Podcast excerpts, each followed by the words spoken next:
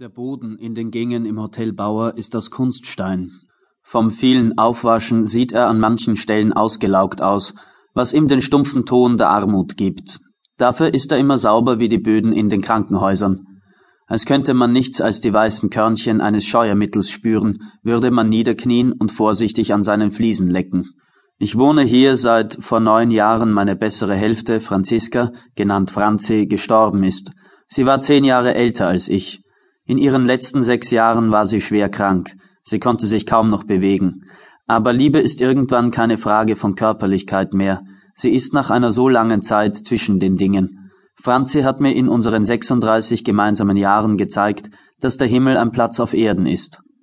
Ich will nicht über mein Schicksal klagen, doch ich gebe zu, dass ich in den ersten Monaten hier im Hotel Bauer mehrmals von seinen Bodenfliesen gekostet habe. Es gab Zeiten, in denen ich Angst davor hatte, mir etwas anzutun, und solche, in denen ich damit kokettierte.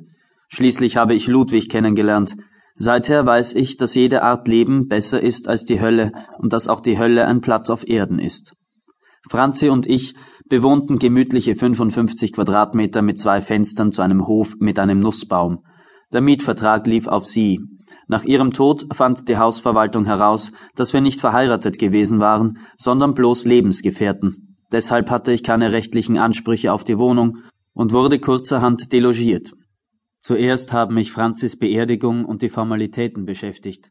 Dann habe ich mich hier im Hotel Bauer wiedergefunden.